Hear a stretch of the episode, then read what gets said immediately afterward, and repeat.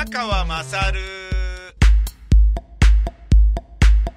なでしこ残念でしたね。まあ残念でしたねと言ってしまえば、あのー、まあそれまでなお話なんですけれども、たくさんの夢と勇気と感動をありがとうございましたというふうにしか言いようがないんですけれども、あのー、あんなにね、えー、序盤で点差が開いたのに、あの、まるで心が折れないところが、すげえなって思いましたけれどもね。まあ決勝だから折れるわけはないとは思うんですけれど、にしてもっていう、ね、あのー、思いましたね。で、いわゆるディフェンディングチャンピオンですから、ワールドカップに関して言えばね、アメリカがいかに強いとかいうことが分かっていても、あのー、ここまで、決勝まで来ちゃうってことは、またこれいけてる感じなんじゃねみたいに、あの、日本国民が意外と思っちゃってたっていう、まあ、その慢心みたいなものが、あの、ショックの大きさをね、物語ってます。えー、頭の5分で2点取られた時は、あっていう、もうなんかね、あの、言葉を失った人も結構いたとも思いますし、えー、あの、ロング、超ロングシュートをね、綺麗に決められてしまって時なんかはもうどうしたもんかっていう。あのー、下がる岩清水がね、えー、人目はばからず号泣する様なんかももう、試合中なのにね、見てる側もボーボー涙出てきちゃうような、そういう感じでしたものね。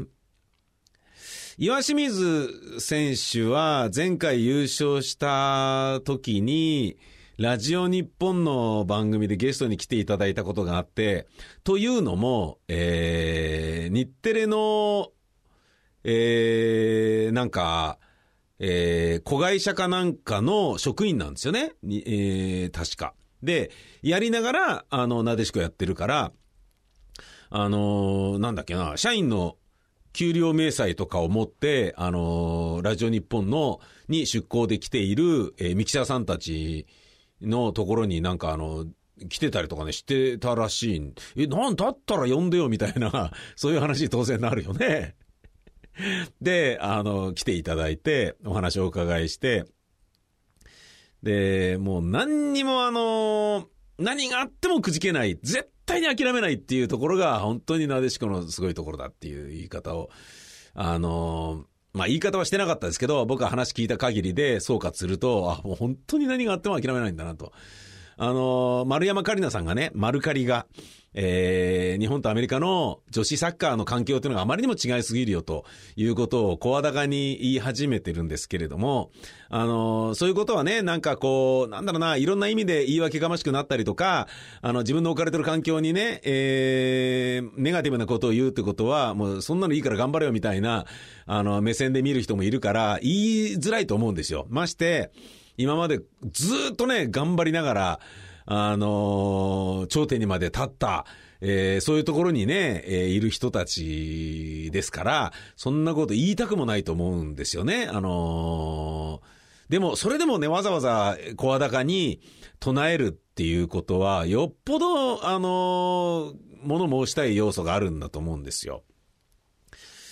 ねえ、あの、そんな中頑張りまくる、絶対にくじけない、バイトしながらでもね、えー、サッカー楽しむっていう、そういう、あの、選ばれた人たちが、ああ今、あそこにいるんだなと思うと、あの、決勝戦にその人たちがいるだけでもすげえなと思うし、感動は、あの、いろいろありますよね。あの僕が、えー、演劇を始めた時っていうのは、フリーターっていう言葉もなく、えー、もしくは出たばっかの頃で、大学卒業して役者を志すとかね、劇団をやるなんていうのは、まあ論外、何考えてんだと。大学卒業するときも日大の経済学部っていう普通の学部だったから、就職率が悪くなりますから、あの、いいから一旦、どこでもいいから会社入ってからそれでからやってくれないかみたいなこと言われて、それおめえの都合だろうと、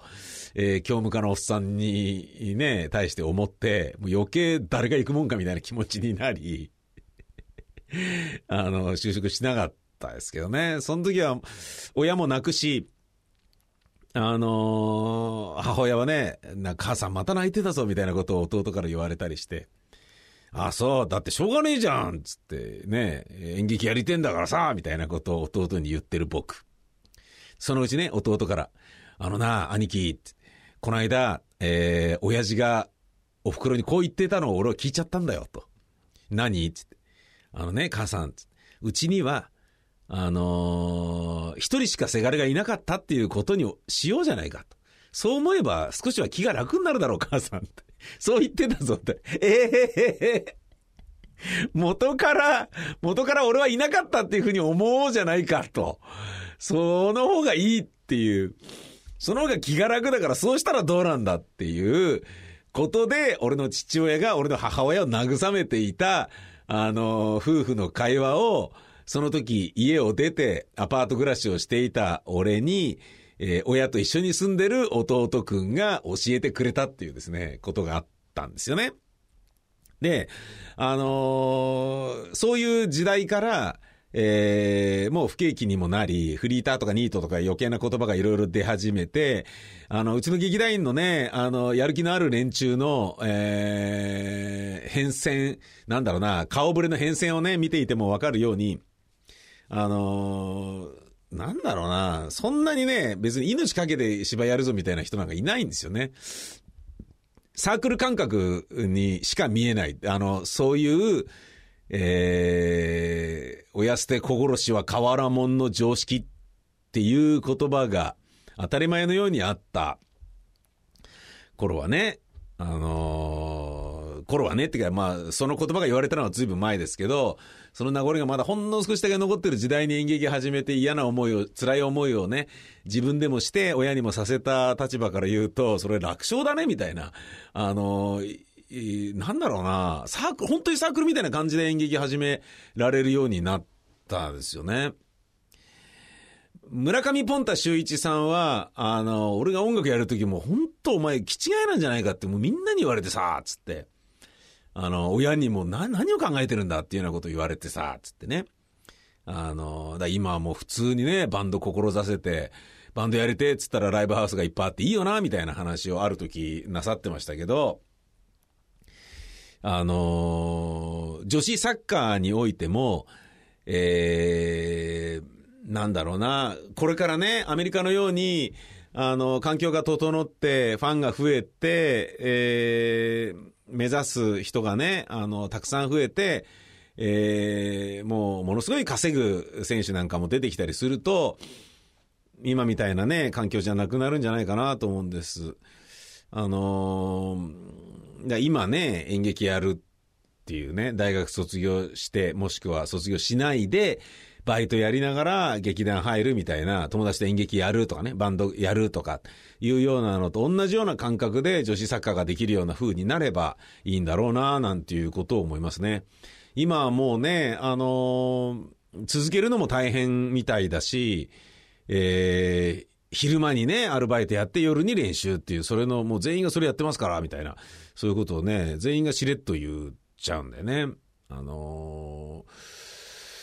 なんかね、なんとかならんのかなって思いますよね。うん。だそうやって思うと、あのー、そんなね、えっ、ー、と、サッカー人口が多くて、女子サッカーの人気も非常に高いアメリカの、えー、群雄割拠の選手陣の中からえりすぐりの、えー、イレブンと戦った、もう雑草のようなね、あのー、可愛らしい女の子たちっていうのは、それだけです、銀メダルってすげえなって思うよね。うん、なんかそんなことを、マルカリの、えー、ちょっとね、コメントで思ったりもしました。僕は個人的には川澄さんの、あのー、アメーバブログの、えー、日記に涙が止まらなかったですね。これまたね。あのー、まあ、えー、敗戦直後も、えー、コメントしてるんですけど、その次のやつがね、いやー、よかったな素敵だったなうん、まあ、あの、これ聞いて興味持った人、ちょっとね、見てみてくださいよ。アメーバブログ。川澄直美さんのね。うん、あの人ね、美人だしね、素敵ですよね。えー、ワンバックが、えー、沢とね、えー、前回、あの、しのぎを削ったアメリカのワンバック選手が、最初の15分間で私は死んでるんじゃないだろうか、生きてるんだろうか、夢を見てるんじゃないだろうかって思っていたというぐらい、あの、つまり、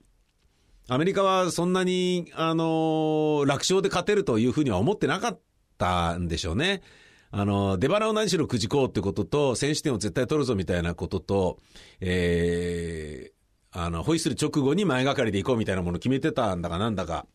あの、バタバタしているところでスコスコってやられちゃって、でもそれもワンバックが、あの、そういうぐらいですからね。はあ、もうそんなね、あの、恐れられていた日本であり、あるというだけでも十分誇らしいとは思うものの、同じく、時を同じくしてコパアメリカで決勝で、えー、メッシが、えー、所属するアルゼンチンのチームがですね、主催国でもあるチリに負けてしまいまして、またしてもメッシは決勝まで行くけど勝てないっていうですね、アルゼンチン代表としての、えー、なんだろう、成果っていうのは本当に惜しいっていうところまでしか行ってないんだよね。優勝はできない。まあこれはね、メッシみたいに負けず嫌いなサッカー選手はこれからももっともっと努力しなさいよっていう、あのー、サッカーの神様が我々サッカーファンに対して、えー、こうやってメッシに試練を与えることで彼はもっと努力してくれるから、もっともっとすごい選手になるから、みんなサッカーのことをそれでお楽しみなさいっていうふうに 言ってくれてるとしか思えないぐらい、あのー、風が続いてると思いますよね。マスチェラーノもすごいのになえー、サガネ侍バンドの曲を聴いてください。なでしこの話した後にこんな人にこんなこと言われたくないなって思うんですけれど、サガネ侍バンドで前に進め。前に進め、前に進め、どんなに苦しくてもいつかたどり着けるさ、yeah、前に進め、前に進め、どんなに苦しくてもいつか叶うはずさ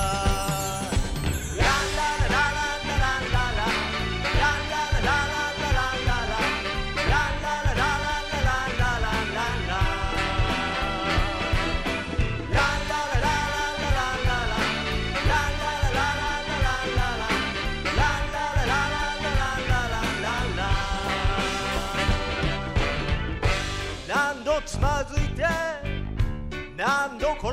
んだって。構わないさ。明日を信じて。進んでゆくことが大事だから。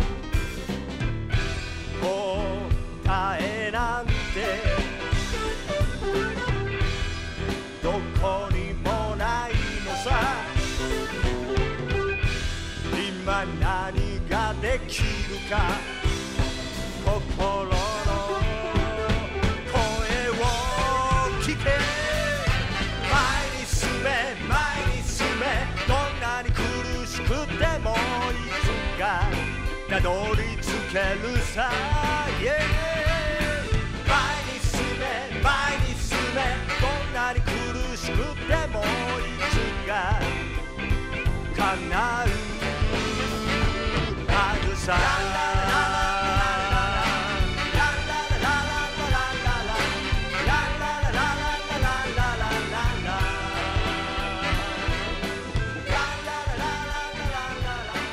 サガ侍バンドというのは抜群のサガネ正弘さんがやってるバンドで、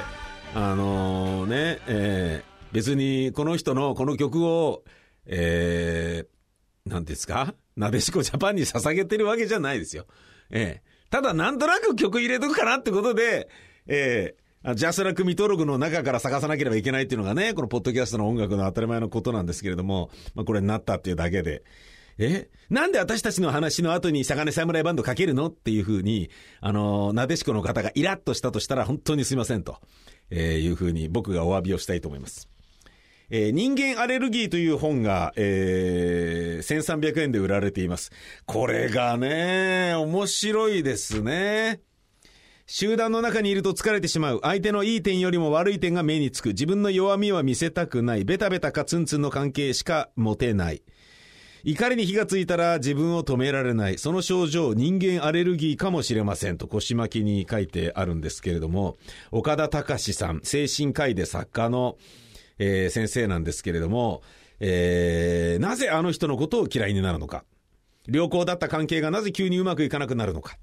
えーベテラン精神科医が解き明かす救済の書。原因は人間関係のアレルギーだった。これがですね、もう誰もが、え、そうなの？っていうふうに思うと思いますよ。あのーななんかね、まあ、読んでみたらね、あー、あーってなんか、どの章も自分のこと書いてあるっていう、そういう気になる本ですよ。これ面白いと思いますね。えー常識やルールを共有できるか、自分を害することがないか、憎めないキャラ。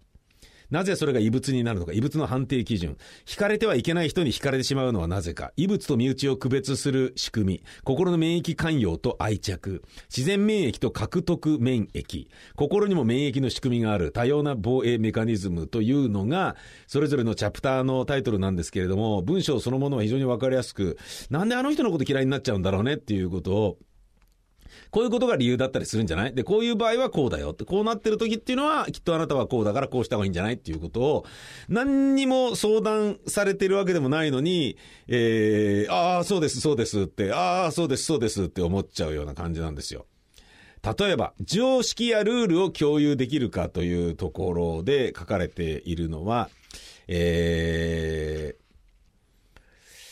あのーまあ、じゃ読みますね。この73ページ、人間アレルギーのメカニズム第3章の中の常識やルールを共有できるか。愉快な友達のはずが。ひろみさん、かっこ加盟は40代の専業主婦である。1年ほど前からスポーツジムに通い始め、そこでとても明るい人柄のゆりなさん、かっこ加盟と知り合った。話が合い、一緒にランチやお茶をして、世間話に花を咲かせるのが楽しみとなっていた。ところが、親しく付き合い始めて半年ほど経った頃からゆりなさんがお金に汚いことが気になるようになった。最初のうちは、交互におごり合っていたが、最近はひろみさんに甘えるのが当然のようになって、ろくに礼を言わないこともある。そう思い始めるとゆりなさんの性格のズボラなところがいろいろ気になり始め、話をしていても心から同意できないことが増えていった。食い違いが決定的になったのは男性の浮気に話が及んだ時のことだ。ゆりなさんは男なんてみんな浮気するのよ。わからないように上手にやる男とそうでない不器用な男がいるだけと言って自分の夫の女遊びを面白おかしく話そうとした。ひろみさんがうちはそんなんじゃないと思わず言い返すと、あらごめんなさい。でもそんなに向きにならないでよと逆に笑われたのだ。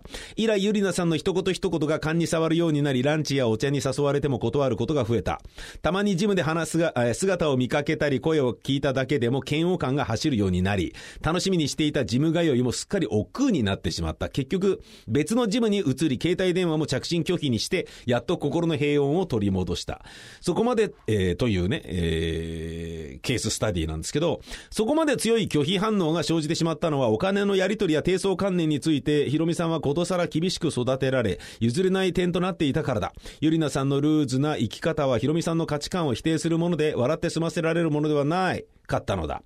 こうした常識やルールの違いは親密になるほど明らかになるものだが妥協が難しいことも多い。相入れない常識やルールの人と繰り返し接するうちに自分の大切にしている心情やアイデンティティが脅かされるような不快さや苦痛が募ってくるものだ。実際には相手の常識に合わせるしかない場合もある。価値観を共有できる範囲内でのみ接触し、それ以外の面では距離を取るというのが現実的な妥協策ということになろう。中には逆に相手にすっかり感化を受けて別人のように変わってしまう場合もある。それも人間アレルギーを避けるための適応戦略なのだろう。うーん、なるほど。まあ、あのうーんって思うじゃないですか。で、この先にさらにこれが掘り下げて書かれていて、もう一つ重要な基準は自分と関心や気持ちを共有できるかということにある。この基準は先に記した二つに比べるとハードルが一段高いとも言える。ただ異物ではないというだけでなく気を許していい仲間として認め、親密な領域に招き入れるかどうかを見極める上で重視される基準である。関心や気持ちを共有できるかどうかっていうこと。だから嫌いな人がいると、そのことをいっぱい考えてイライラしたりすると思うのね。でもこれを読んでいくと、あ、だから嫌いなのかとか、自分の気持ちを分析できるんですよ。で、そっから先は自分で考えた方がいいようなことも、あの、あるんですよ。だからこうした方がいいっていうような、なんだろうな、甘やかしてくれるようなあ本とはまたちょっと違うんですけど、完全に、えー、なぜこのモヤモヤがこうあるのかっていうようなことが、なんか、スーッとね、あの、喉に突っかかってるものがこう、スーッと取れて、あなんかスッキリしたみたいな、そういう本ですね。これちょっとおすすめです。えー、新潮社から出ている、えー、1300円の人間アレルギー、えー、よかったらチェックしてみてください。まあね、人間との付き合いっていうのは難しい代わりに、あの、うまくいってる時はいいんだよね。だけど、うまくいってる時っていうのは、それ、そう長く続かないんじゃないかなっていうふうに思った方がいいのも気も、えー、ような気もするし、つかず離れずのビジネスライクの付き合い、まあ、なーなーには絶対なっちゃいけないみたいなところをしっかり守った方がいいとか、そんなようなことを思ったりしますよね。あの、番組をね、ラジオやってたりすると、番組スタッフがなーなーになってたりすると、あーっていう、あの、感覚あるけど、とりあえず仲良くはしているんだけれども、シビアな目でお互いをしっかり評価し合って、リスペクトし合って、えー、ダメなところを補い合って、えー、向上心を持ちつつ、えーそえー、刺激し合う。えー、そういう関係でいないと緊張感がなくてダメなんじゃないかなと思うんで、まあ、なーなーは良くないと思うんですけどね。なーなーにならなくても、えー、なーなーになったらより話がこじれやすいって部分はあると思うんですけど、なーなーにならなくてもこじれてしまう関係があるから、人間関係ってのは難しいなと思うわけですが、えー、僕は今別に人間関係にどうこう思ってるわけではないです。単純にこの本が面白いなと思って紹介しただけでした。ではまたさよなら。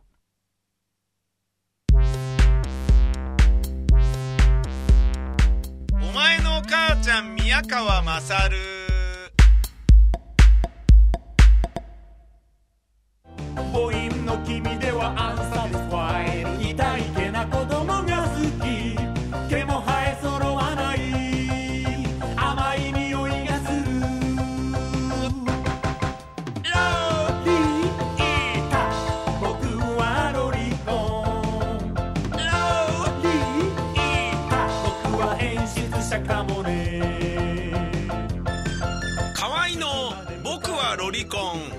タミセにて好評発売中ビタミセの URL は v-mise.com